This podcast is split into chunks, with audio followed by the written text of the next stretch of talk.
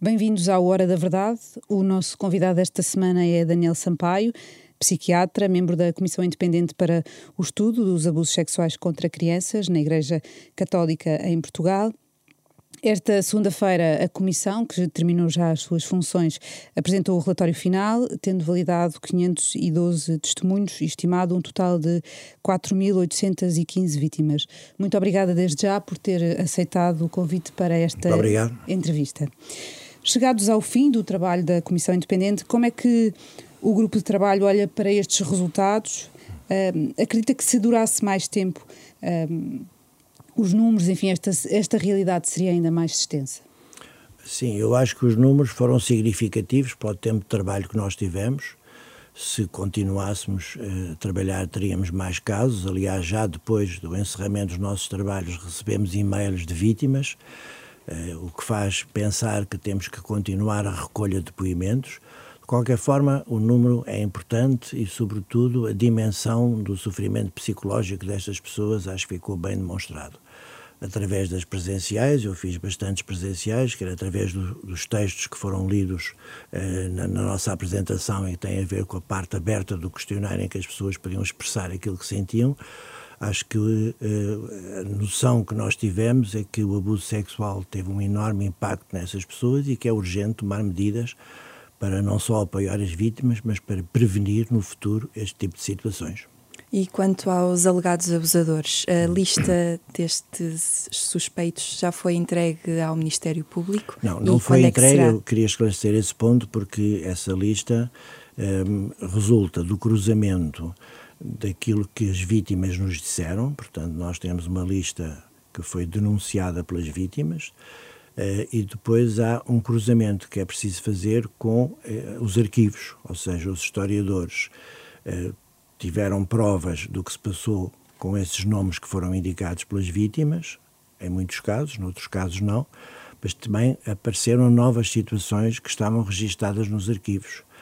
Portanto, é um assunto delicado porque nós temos que ter agora prudência no cruzamento desses dados dos arquivos com os dados que nos foram fornecidos com as vítimas. Portanto, o nosso prazo vai ser até ao final deste mês. Vamos entregar à Conferência Episcopal Portuguesa, à CEP, e vamos entregar ao Ministério Público. Mas não teme que, que o facto desses alegados abusadores continuarem no ativo, que isso uh, abra aqui a possibilidade de estarem a perpetuar o crime? Sim, essa é uma das nossas preocupações. Vamos fazer o mais depressa possível, mas, uh, mas temos que ter muito cuidado, porque apesar dos nomes não serem revelados a público, aliás, queria acentuar que nós nunca revelamos nenhum nome, nem nenhuma vítima, nem nenhum abusador. Uh, os casos que apareceram com o nome foi investigação jornalística ou alguma vítima que quis dar a cara nesta situação, portanto, nós vamos manter a mesma posição de não divulgar na opinião pública estes nomes. Agora, evidentemente que essa é uma preocupação, vamos fazer isso o mais depressa possível para que o Ministério Público possa atuar, mas mais importante de tudo é que a Igreja possa, através do direito canónico, através das leis canónicas, atuar imediatamente sobre essas pessoas e se, se houver se a suspeita for credível, a Igreja tem o poder de suspender a atividade desse padre. O coordenador da comissão, Dr. Pedro Streste, falou em mais de 100 uh, eh, alegados abusadores. Destes uh, suspeitos, quantos é que estão no ativo? Não, é o que o Dr. Pedro Stresch é que falou que era uma cerca de 100, 100 abusadores no ativo. Portanto, é um grupo à volta de 100, não quero entrar em...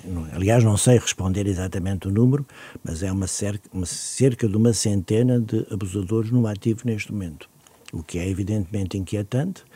De qualquer forma, é preciso dizer que o impacto tão grande que teve a nossa apresentação tem um efeito dissuasor.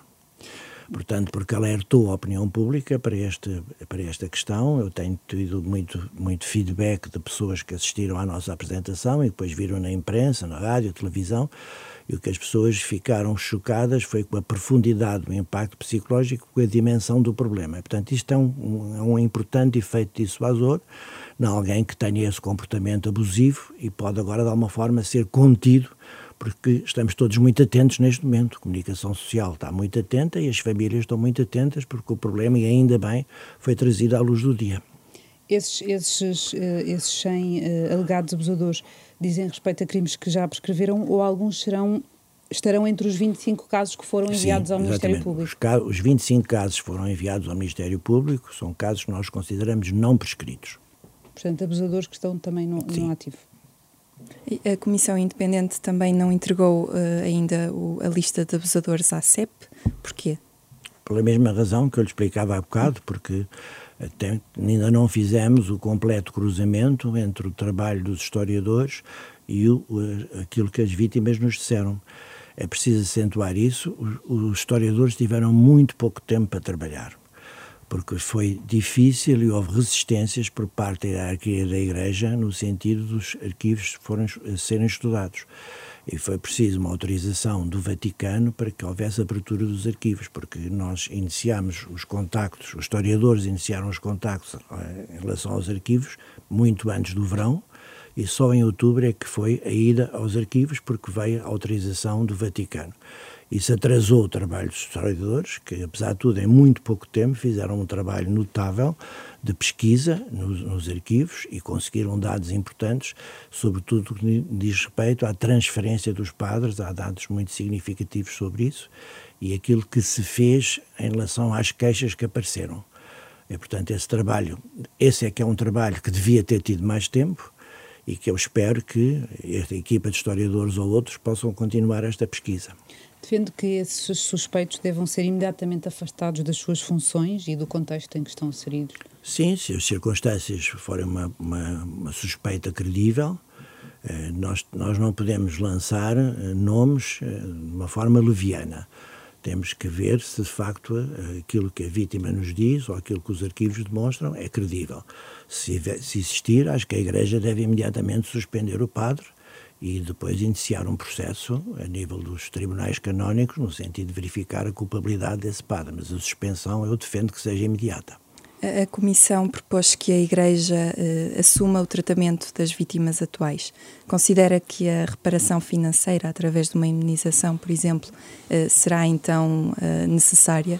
É, um aspecto muito interessante das 512 eh, vítimas que estão, cujo testemunho está validado. É, só uma é que falou, e muito vagamente, na hipótese de, de indemnização. Portanto, isso tem a ver com a forma como nós encaramos o problema, nós centramos o nosso trabalho nas vítimas e na reparação psicológica. Uh, provavelmente podíamos ter ido para uma via mais legal, uh, no, sentido da indenização, mas acho que isso foi muito a posição que nós tomamos e que uh, julgo que foi certa, porque centramos no sofrimento psicopatológico destas pessoas. E como tal, a questão de indemnização não, não se tem posto. É evidentemente que é possível que, em alguns casos, faça todo o sentido, mas foi uma situação que não ocorreu. O que ocorreu foi exatamente o contrário. Foi, em primeiro lugar, eh, a profunda devastação psicológica destas pessoas e a necessidade da Igreja assumir o tratamento dessas pessoas. Uh, muitas dessas pessoas não tiveram resposta no Serviço Nacional de Saúde para as suas queixas e tiveram que recorrer a privado. Uh, a minha posição pessoal é que se deve imediatamente, a Igreja deve imediatamente fazer protocolos com os serviços de psiquiatria de todos os distritos, no sentido de criar uma espécie de via verde para que uma vítima que esteja em sofrimento se possa imediatamente ser vista por psiquiatra. Eu digo psiquiatra porque no Serviço Nacional de Saúde a referenciação para o psicólogo é sempre através de um psiquiatra. As pessoas às vezes não sabem isso. Portanto, tem que haver uma consulta de psiquiatria que eh, diga o tratamento psiquiátrico é este, mas é necessário fazer uma psicoterapia. No caso dos abusadores, muito provavelmente é preciso fazer as duas coisas, portanto, um tratamento farmacológico e um tratamento psicoterapêutico. E, portanto, é preciso protocolar os, os serviços distritais de psiquiatria a imediata uh, assistência a estas pessoas e depois, no caso não haver resposta no sistema público, a Igreja custear o tratamento em privado. Deve, deve haver, na sua opinião, uma homenagem uh, do lado da Igreja a juntar ao, ao, pedido de perdão que já foi feito? Uh, considera que, que esta homenagem seria importante e de que forma? Nós achamos que sim, fizemos uma proposta Um, aliás, existe um, uma, uma, já um esboço feito pelo arquiteto uh, Cizia Vieira, pro bono, que fez uma proposta uh, de memorial para as vítimas. Eu considero isso importante, porque é uma forma do assunto uh, continuar bem vivo e das pessoas se reverem nessa, nessa situação. Algumas vítimas não acham isso mais importante. De uma forma muito clara, o que é mais importante para as vítimas é, de facto, o, o seu apoio que deve ser eh, garantido pela, pela Igreja? Que deve ser garantido é, através de, de, de, protocolos com os serviços de psiquiatria dos diversos distritos do continente e regiões autónomas. No caso não existir, como eu disse, poder ser feito em privado, com psicólogos. Há aqui também um aspecto importante que eh, nós precisamos de melhorar a formação dos psiquiatras e dos psicólogos nesta área. Eu tenho falado com psiquiatras mais novos e que me dizem que tiveram pouca formação nesta área e, portanto, o que acontece é que muitas vezes em, em consultas este assunto não é devidamente explorado pelo técnico. E isso só se consegue melhorando a formação dos psiquiatras e psicólogos, especificamente nesta área do abuso sexual, que é, como eu tive a ocasião de dizer, uma situação muito frequente e não estou agora a falar da igreja, estou a falar em geral. O abuso sexual é muito frequente, sobretudo sobre as raparigas, 18%, e sobre os rapazes menos, mas, portanto, é uma situação que nos deve alertar a todos, famílias, professores, pessoas que trabalham com jovens, a própria criança, portanto, a criança tem que ser ajudada e informada sobre a privacidade do seu corpo, de modo a que ela possa rejeitar um comportamento abusivo de um adulto. Portanto, há muita coisa a fazer nesta área, portanto, este relatório não pode ficar por aqui, este relatório é um ponto de partida para muitas coisas que é necessário fazer. Um dos pontos do relatório, precisamente relacionado com as, com as vítimas, tem a ver com o número de suicídios. Sete, sete vítimas que acabaram por se suicidar. O, o que é que aconteceu nestas situações, nestas situações de tão extremo que tenha levado a uma situação tão trágica? No fundo, pedir-lhe que explicasse um pouco Sim, isso, isso é muito importante porque o que é que a investigação nos diz? A investigação diz-nos que o, um, o abuso sexual é um fator de risco para a tentativa de suicídio e para o suicídio. Mas nós não podemos afirmar que uma pessoa suicida só por uma causa. Portanto, quando nós ouvimos dizer eh, suicidou-se porque teve um desgosto de amor ou porque houve uma situação de violência doméstica, nós não podemos fazer uma causalidade direta em relação ao suicídio, porque o suicídio é sempre multideterminado. Ninguém se suicida só por uma coisa. O que nós podemos dizer é que o abuso sexual é um poderoso fator de risco. Uh, nesses sete casos, não, não sei exatamente o que se passou em cada um, mas seguramente o fator, o fator o abuso sexual foi um fator de risco, pois houve circunstâncias da vida da pessoa, provavelmente depressão, pouco apoio familiar, dificuldades profissionais, dificuldades na, na espera afetiva e sexual que muitas destas pessoas têm ao longo da vida, que fez um conjunto de fatores precipitantes do comportamento suicida. Mais uma vez digo aqui, portanto, é preciso alertar os técnicos que contactam com essa pessoa para a eventualidade de poder haver uma tentativa de suicídio ou um suicídio. À semelhança do que acontece na, na sociedade, uh, a maior parte das vítimas também, no, no, no, os resultados do relatório indicam isso, a maior parte das vítimas eram do sexo feminino, ao contrário do que aconteceu nos relatórios de abusos na igreja. Não, a maior parte das vítimas são do sexo masculino. Há é muitas mulheres. 42%, 42% é, é, é a percentagem de, de, mulheres, portanto, como é que Sim. interpreta isso? Bom, isso é um dado que nós não sabemos interpretar completamente. Isso tem a ver com o facto de eh, essa percentagem, e o Hans Zollner, o padre Hans Zollner, chamou a atenção para isso, que gostava de perceber porque é que havia tantas mulheres. Um, na população é ao contrário. Na população é muito mais raparigas uh, abusadas do que rapazes. Isso tem a ver, provavelmente, com a capacidade de denúncia da situação que aconteceu em, em circunstâncias religiosas onde estavam meninas. Portanto, porque eh, nós temos que sempre perceber porque é que umas pessoas falam e outras não falam. A nossa convicção é que eh, há muita gente que não falou. Agora, provavelmente nesses sítios foi mais fácil as pessoas poderem fazer porque foram, se calhar, apoiadas para o fazer.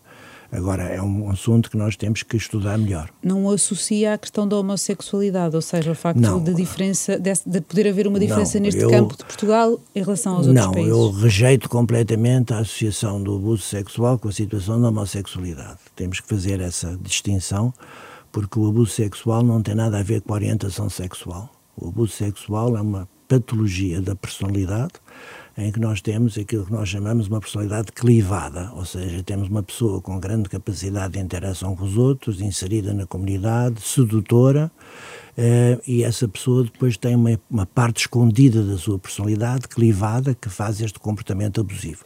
Isto não tem nada a ver com homossexualidade, é importante fazer essa distinção. Eh, aliás, eh, uma das coisas que mais me impressionou em toda essa questão é uma questão muito difícil para a Igreja, e eu queria acentuar esta parte. A Igreja tem muita dificuldade em lidar com a questão da sexualidade em diversos contextos. Por exemplo, eh, a Igreja não defende o preservativo e a pílula, quando o preservativo e a pílula são fundamentais para situações em que a gravidez não, não é possível ou não é desejada. Eh, a Igreja não defende a educação sexual como uma arma fundamental na prevenção do abuso sexual e no sentido de promover uma sexualidade saudável. E a Igreja muitas vezes associa comportamentos menos frequentes como a homossexualidade, associa ao pecado. Portanto, a Igreja criou, em relação à sexualidade, um terreno muito difícil em que só a sexualidade ligada à procriação é que é defendida pela Igreja. Mas como é que, como é que associa esses aspectos que está a enumerar de forma direta à questão uh, do abuso de menores e, e ao, ao, que diz, ao que descrevia como de facto uma perturbação uh, que os abusadores têm para, para, para uhum. no fundo, uh, cometerem este tipo de abusos. Agora enquadrei toda a dificuldade porque nós, nós, nós pretendemos, eu gostaria que a Igreja mudasse. É um desejo, não sei se vai conseguir fazer. Mas uma das coisas que a Igreja se tem que confrontar é com a sua ideia sobre a sexualidade. E, portanto, o que acontece é que a Igreja se revestiu de um poder eh, que torna muito difícil a expressão livre da sexualidade. E depois albergou no seu seio pessoas que têm comportamentos desviantes, aos quais ocultou, como eu tive a ocasião de dizer muitas vezes, não é só a Igreja que oculta o abuso sexual, mas a Igreja eh, dificultou ainda mais a revelação do abuso sexual. Porquê? Porque há crenças espirituais ligadas ao abuso sexual nas instituições religiosas. O que eu quero dizer com isto? Quero dizer que nas instituições religiosas, eh, o padre, o frade ou a freira são investidos de um poder ligados a Deus que lhes dá extremamente poder sobre a criança mais vulnerável e mais sozinha. Evidentemente, na família também há poder, não há abuso sexual sem poder, mas eh, o facto de haver um poder divino eh, torna ainda mais difícil a revelação do problema porque as pessoas dizem-nos o padre é, é a voz de Deus e, sobretudo na província, e sobretudo eh, no final do século XX, até, até ao 25 de Abril, sobretudo, havia muita dificuldade em contestar qualquer comportamento que tivesse um padre ou uma freira, porque justamente era ligado. Ou seja, as crenças espirituais ligadas à função do padre ou da freira tornam muito mais difícil ainda a possível crítica ao padre. Nós temos casos em que a família foi avisada e foi, a criança foi mandada calar porque o padre é a voz de Deus. Ou seja, o facto de haver este investimento no divino torna ainda mais difícil a revelação por parte da pessoa que foi abusada. Ou seja, o abuso de poder é ainda maior. O abuso de poder é ainda maior porque é revestido de características espirituais. As crenças espirituais à volta do papel do padre e da freira, como emissário de Deus, reforçam ainda mais o poder. Considera por isso que houve aqui uma ocultação sistémica e se sim, completamente sistémica, completamente sistémica pela hierarquia da Igreja.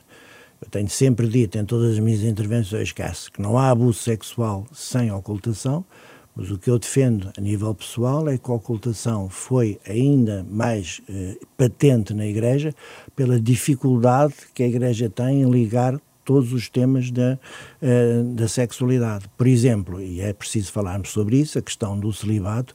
A questão do celibato é uma questão importante. No meu ponto de vista, era importante que se discutisse esse tema e que houvesse as vozes das mulheres na Igreja, seria muito importante, mas isso não tem nada a ver com o abuso sexual. Isso tem a ver com a pulsão sexual, com o instinto sexual que existe em todos nós e que todos nós temos que dar uma volta a essa situação da maneira que entendemos certa. Eu não estou a fazer nenhum juízo de valor e não se deve fazer nenhum juízo de valor, porque desde a metade do século XX se sabe que o comportamento sexual humano tem uma enorme variabilidade Foi Kinsey e outros autores que explicaram que as pessoas não são só homossexuais ou heterossexuais como se pensava antes, há uma série de variações no comportamento sexual humano e o que é preciso é que a pessoa ter essa noção, enquadrar o seu problema, falar com alguém e há um manto de silêncio enorme sobre a questão da sexualidade em relação à Igreja. Muitos, muitos destes abusos foram continuados durante meses, alguns até anos. O que é que isto revela? Revela duas coisas. Uma personalidade muito doentia por parte do abusador, a impossibilidade de assumir a culpa e revela da vítima a impossibilidade de se defender. Portanto, essas situações de abuso continuado demonstram um abusador, um predador sexual, é mais aí que um abusador sexual, é um predador, é um, um, um, homem que não, ou uma mulher, mas sobretudo um homem que não consegue controlar os seus impulsos e depois uma vítima completamente indefesa por um contexto de que eu falei há bocado e que torna a revelação mais difícil. Agora, é preciso percebermos que hum, quando nós temos um abusador, em qualquer circunstância, eu tive a ocasião de dizer isso na apresentação, o acompanhamento espiritual não é suficiente. Esse é um dos erros da Igreja. Um dos erros da Igreja foi também pensar que o acompanhamento espiritual de um abusador, e nós temos casos em que o padre foi desviado para outra paróquia e foi acompanhado espiritualmente, isso é importantíssimo, o acompanhamento espiritual, mas não chega. E nós temos de dizer de uma forma muito clara que os abusadores são desvios da personalidade de uma enorme gravidade e que têm que ser tratados. Não podemos fugir disso. Não há nenhum abusador uh, sexual que não tenha que ser tratado. Os resultados terapêuticos são às vezes bons, outras vezes menos bons. Portanto, não é uma coisa que nós possamos tratar com a facilidade com que, felizmente, tratamos outras situações da psiquiatria, como a depressão e a ansiedade, que são fáceis de tratar. Agora, esta é uma situação da personalidade. Todas as perturbações de personalidade são mais difíceis de tratar, de uma forma geral, e esta é justamente por ser uma faceta muito escondida e muito raramente assumida. É extraordinariamente raro um abusador confessar o seu crime. Tem acontecido de uma forma muito rara, e portanto essa pessoa tem que minimamente assumir que tem que ser tratada. E do ponto de vista da Igreja, eh, o que eu espero a partir da Conferência Episcopal eh, de março, é que a Igreja assuma o tratamento das vítimas e crie mecanismos de prevenção em relação a potenciais vítimas no futuro. Mas ainda sobre o tratamento dos abusadores, há realmente garantias de que a recuperação é possível? Há esperança. Eh, se, eu, se me perguntar se há garantias que a depressão possa ser bem tratada, eu digo-lhe que sim. A mesma coisa a ansiedade, outras situações, eh, mas neste caso nós temos que ter esperança que a psicofarmacologia, portanto os medicamentos e a parte da psicoterapia possa dar resultados. Agora, o que não podemos é não encarar esse problema. Não podemos é pensar que se esse padre ou essa freira for acompanhada espiritualmente, o problema não está, está resolvido.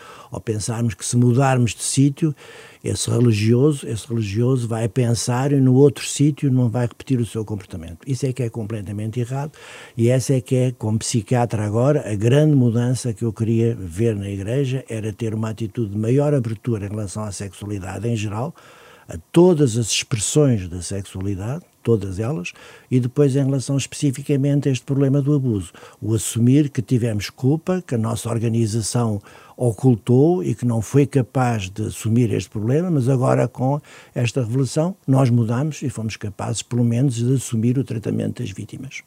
Há, diferenças uh, entre gerações de, de, de, de, sacerdotes, ou seja, na maneira como diferentes gerações de padres olham para este problema, fruto da sua experiência deste último Sim, ano? Em relação ao abuso, eh, há uma, uma ligação entre os sacerdotes mais novos e o abuso mais intrusivo, mais violento. Ehm, que isso é interessante perceber, é, porque é que sacerdotes mais novos têm formas de abuso mais violento e os sacerdotes mais velhos têm a ver é, com menos violento, embora seja tudo violento. Estamos a falar apenas de graus de violência. É, agora, evidentemente que eu acredito que tem sido feito algum esforço de formação por parte do, eh, das pessoas que, da hierarquia da Igreja e acho que os sacerdotes mais novos têm mais capacidade de perceber o que se passa com eles. Agora, é preciso fazer um trabalho diferente. Eu às vezes ouço falar que a Igreja uh, fala sobre a formação no campo da sexualidade. Mas quando se fala no, na formação no campo da sexualidade, é preciso ter muita abertura, porque nós podemos falar da sexualidade como uma coisa positiva, mas se a ligamos só à procriação ou se a ligamos só à heterossexualidade, nós não estamos a fazer boa formação. Vamos supor um jovem que está a fazer a sua formação para sacerdote esse jovem tem a sexualidade dentro de si, como todos nós temos. É preciso que ele possa exprimir aquilo que sente e que haja abertura dos monitores, dos professores, para que ele possa, possa fazer. Se a visão que temos da sexualidade é uma visão muito redutora, a Igreja tem uma visão da sexualidade muito ligada ao pecado e não ao afeto e ao prazer.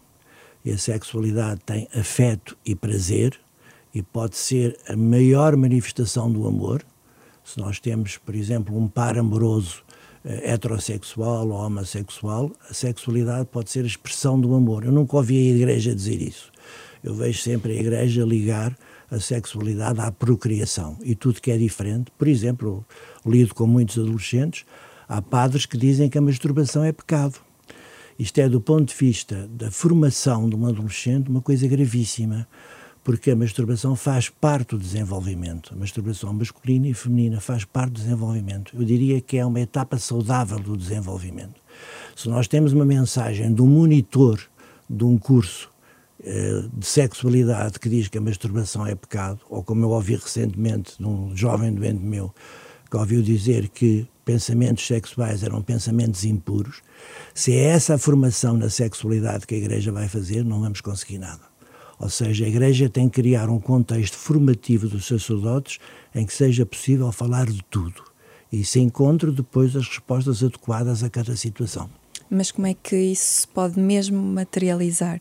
Pode-se materializar chamando pessoas fora da Igreja, especialistas em sexologia, psicólogos, sociólogos, que possam fazer seminários seminários, não é o termo exato, possam fazer uh, oficinas de formação com as pessoas que estão em formação para serem sacerdotes ou para serem freiras e, e, e sobretudo, fomentar muito o trabalho de grupo.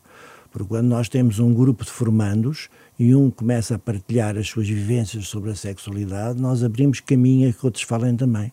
Se fizermos um método muito expositivo, em que há uma pessoa a falar sobre as diversas questões da sexualidade e toda a assistência estiver calada, nós não conseguimos nada. Quando eu trabalhei em educação sexual, em 2009, nós tínhamos nas escolas uma técnica muito simples, que era pôr uma caixa de perguntas e, e os, os, adolescentes punham lá, os jovens punham lá as perguntas todas, algumas eram um bocadinho inconvenientes, mas isso não faz mal nenhum, e depois nós respigávamos essas perguntas e falaríamos a seguir. É um método ótimo que se pode usar numa congregação religiosa ou num seminário, é perguntas anónimas para uma caixa e depois falar a partir daí.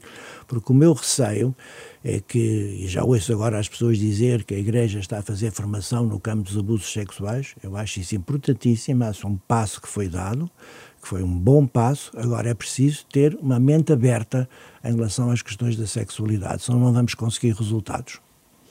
Um, há uns meses estávamos aqui neste mesmo estúdio. Uhum. Um, na altura, o trabalho da comissão ia a meio um, e referiu que nenhum bispo iria ficar por, por entrevistar. Uh, o que é certo é que houve dois, no uhum. caso o, bispo de Beja e o administrador de Santo Setúbal, isto porque Setúbal está neste momento sem bispo, que não foram entrevistados. O que é que aconteceu? Aconteceu que não responderam ao apelo são razões individuais, eu não vou, não vou comentar nenhum caso em particular.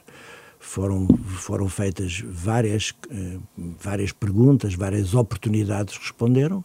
Houve razões pessoais, não penso que houve nada de muito, muito especial que tenha feito para que as pessoas não, não, não falassem. Houve este facto, esses dois casos. Eu, eh, lamento que isso tenha acontecido. Acho que isso agora não é muito importante porque todos os outros responderam e tiveram uma atitude de cordialidade e, portanto, há muitos dados interessantes das entrevistas com os bispos. O que é mais interessante das entrevistas com os bispos é um certo afastamento deste problema, como se este problema nunca lhes tivesse passado pelas mãos. Isso é impossível. Quer dizer, é impossível que alguma vez no seu percurso uh, pastoral este problema não tivesse surgido. E, portanto, as entrevistas revelam de uma forma global e com diferenças de uns para os outros, como é óbvio, mas revelam um certo alinhamento, como se o assunto fosse uma surpresa nós estarmos a perguntar isso. Agora isso já não vai acontecer, é uma das coisas boas deste relatório, é que ninguém pode dizer que este problema não existe. Portanto, eu espero que os bispos que eh, tiveram este problema, deixe-me dizer, uma, fazer uma partilha pessoal. Se eu fosse bispo eh, e tivesse agora eh, confrontado com, este, eh, com esta situação em que eu tivesse tido uma ocultação importante de uma vítima, eu pediria admissão pediria a resignação. Porque acho muito difícil um bispo, a partir de agora, continuar a fazer de conta que nada se passou. Eu não, não quero, a minha posição sempre foi de grande respeito pela Igreja. Como psiquiatra, durante muitos anos num serviço público, vi um enorme papel do ponto de vista social e de apoio aos doentes mentais que a Igreja tem, e quero aqui ressaltar justamente isso. Tive muitos doentes graves que foram apoiados por sacerdotes, portanto, a Igreja tem um papel social importantíssimo, mas agora, julgo eu, estamos num momento de viragem. E, portanto, é preciso que cada pessoa que está na hierarquia da Igreja diga assim: eu errei, sou capaz de mudar ou não sou capaz de mudar. Sou capaz de verificar que tive aqui um erro de ocultação importante, sistemático, então, se isso aconteceu, eu não estou em condições de continuar. Mas considera que a Igreja esteve pouco empenhada neste processo ou não tão empenhada quanto era esperado uh, pela Comissão, até pela consulta dos arquivos uh, e pelo tempo que A segunda parte, demoraram? Daniela, acho que podia ter estado mais, mais empenhada. Houve uma coisa que a Igreja podia ter feito mais, foi um apelo ao testemunho. Uh, no final das missas, nós chegámos a falar isso com, com vários bispos, no final das missas podia ter havido um apelo ao testemunho, porque, como a amostra demonstra, demonstra, nós não chegamos a muitas franjas da população e não chegamos a uma, a uma, população menos preparada do ponto de vista da literacia da internet e, e mesmo da literacia em geral acerca de, das suas vidas. E, portanto, a amostra, como sempre temos dito, é enviesada. Não quer dizer que não seja riquíssima. Uma das coisas que poderia ter sido feito é, no final da missa, ter havido um apelo ao testemunho por parte dos sacerdotes. Teríamos tido muito mais testemunhos. Mas eu agora quero andar para a frente, terminei as minhas funções na Comissão e quero que as coisas corram muito bem a partir daqui. E, portanto, a Igreja tem agora uma oportunidade única de poder melhorar a sua capacidade de atendimento das pessoas que estão em risco e, sobretudo, no campo da prevenção, apoiando a educação sexual na escola, eh, que é muito importante que a Igreja o faça, eh, desenvolvendo os protocolos que eu falei há bocado com os serviços de saúde, falando com as famílias, alertando as famílias para os sinais de alarme do abuso sexual, as famílias têm que ser alertadas para isso, e, sobretudo, criar eh, espaços diferentes a mim impressionou-me muito a percentagem de abusos feitos no confessionário e, portanto, isso é uma coisa que a Igreja tem que rever, fazer as confissões em espaços abertos, não receber crianças em espaços fechados, deixar as portas abertas, eh, criar eh, portas com, com vidro, para que se torne muito mais transparente e muito menos propícia a este tipo de situações. Mas, mas sente que o facto de a Igreja caminhar a ritmos diferentes e, e ter e ser muito plural, é um entrave ao combate dos abusos? Sim, acho que sim. Acho que sim. A Igreja não é homogénea, como nenhuma instituição importante é homogénea. Isso não é um problema só da Igreja. Todas as instituições que congregam muita gente têm sensibilidades diferentes. Isto é, existe sempre. A Igreja também tem muitas sensibilidades. E, por exemplo, em relação ao tema que eu trouxe hoje da sexualidade, também há posições diferentes por parte de sacerdotes. Uhum. Por exemplo, há sacerdotes que dizem que eh, não se deve ter relações sexuais antes do casamento, e há sacerdotes que dizem uma coisa um bocadinho diferente, que é pode haver relações sexuais desde que sejam integradas num, num projeto de amor. Isto é uma sensibilidade diferente e importante. Portanto, vamos encontrar diferentes eh, posições e diferentes sensibilidades. A minha esperança é que, como felizmente eh, este relatório teve um grande impacto, a Igreja se sinta eh, um pouco forçada a tomar posições E a comunicação social tem um papel relevante que é não deixar morrer este assunto. E porque é que defendem que a criação de uma nova comissão, tendo em conta que existem comissões diocesanas em todas as dioceses portuguesas para esse efeito? Muito interessante essa questão. Eu, ehm, eu acho que as comissões diocesanas podem ter um papel, sobretudo importante, na prevenção, Uh, portanto, na prevenção junto às famílias, na prevenção junto às escolas, em espalhar a notícia sobre este tema. Uh, tenho muitas dúvidas que as comissões diocesanas sejam estruturas capazes de acolher as vítimas. E a nossa experiência é justamente essa. Uh, os, os testemunhos que nós tivemos existiram porque nós fomos uma comissão completamente independente e as pessoas sentiram isso também para a credibilidade dos seus membros, porque éramos pessoas conhecidas, e também pela seriedade do trabalho. Aqui devo dizer que tivemos um coordenador, não tenho outra palavra a dizer, um coordenador extraordinário, o Dr. Pedro Stresch, que nos pôs todos a trabalhar e foi capaz de trabalhar de uma forma multidisciplinar porque as pessoas dizem, ah, é uma comissão multidisciplinar, mas há comissões que têm pessoas de várias disciplinas, mas não trabalham no modo multidisciplinar. Nós trabalhamos, de facto, de modo, modo multidisciplinar, ouvindo uns aos outros. E tivemos essa capacidade de independência e de abertura ao exterior. As comissões diocesanas são estruturas da Igreja. Portanto, eh, é muito difícil uma vítima poder eh, partilhar o seu sofrimento com uma estrutura que vê ligada à Igreja. Eh, por exemplo, ouvi dizer que vai haver agora uma bolsa de psiquiatras e psicólogos adstritos à, à Comissão Diocesana. Acho bem, mas acho que não chega. Se a Igreja for só para aí, vai ter pouca resposta no tratamento às vítimas, porque esses psiquiatras e os psicólogos vão ser sentidos como alguém que está ligado à Igreja. E há experiências muito interessantes noutros países em que os psiquiatras e os psicólogos das instituições não receberam eh, queixas das pessoas porque justamente estavam ligados a, ao poder da instituição. Há um caso mas, muito interessante. Mas, desculpe interrompê-lo, mas ao dizer isso, considera que as comissões diocesanas não têm lugar? Não, considera que têm lugar, sobretudo na prevenção, eh, como eu falei há bocado, também na criação de pontos de escuta, que são importantes, não acredito que sejam eficazes. Não estou, não estou a criticar a existência, acho que podem ser úteis, acho é que não chega, que é preciso dar uma resposta para além das comissões de diocesanas. Estava a dizer que há situações onde houve muitos problemas em instituições, eh, problemas mentais das instituições, em que, justamente por os psicólogos serem ligados à administração, nomeados pela administração e pagos pela administração, as pessoas não se queixaram. E, portanto, é bom criarmos estruturas que sejam fora da instituição, e, e, por isso é que é importante também haver agora uma nova, uma nova comissão que passe a acompanhar este processo, diferente do que nós fizemos, para criar mais abertura e mais possibilidades das pessoas falarem. Se nós, se nós tivermos nos serviços de psiquiatria a capacidade de ouvir estas pessoas, os serviços de psiquiatria são neutros do ponto de vista da religiosidade, da sua ideologia e podem dar uma resposta diferente. Portanto, as comissões diocesanas falham no lado da detecção dos casos de abusos sexuais? Acho que os números demonstram isso claramente. Estão criadas desde 2019, tiveram tão poucos casos. Nós, num ano, conseguimos tantos casos, muito abaixo do que existe, mas conseguimos Com um hiato temporal casos. também muito diferente, não é? Exatamente. E, portanto, é, as comissões diocesanas, na minha opinião, são para continuar, eh, podem ter um papel importante, mas não chega. É preciso criar outro tipo de estruturas de apoio. Uh, sugeriu também que se realize um estudo uh, que investigue este fenómeno do abuso de crianças e jovens em toda a sociedade portuguesa.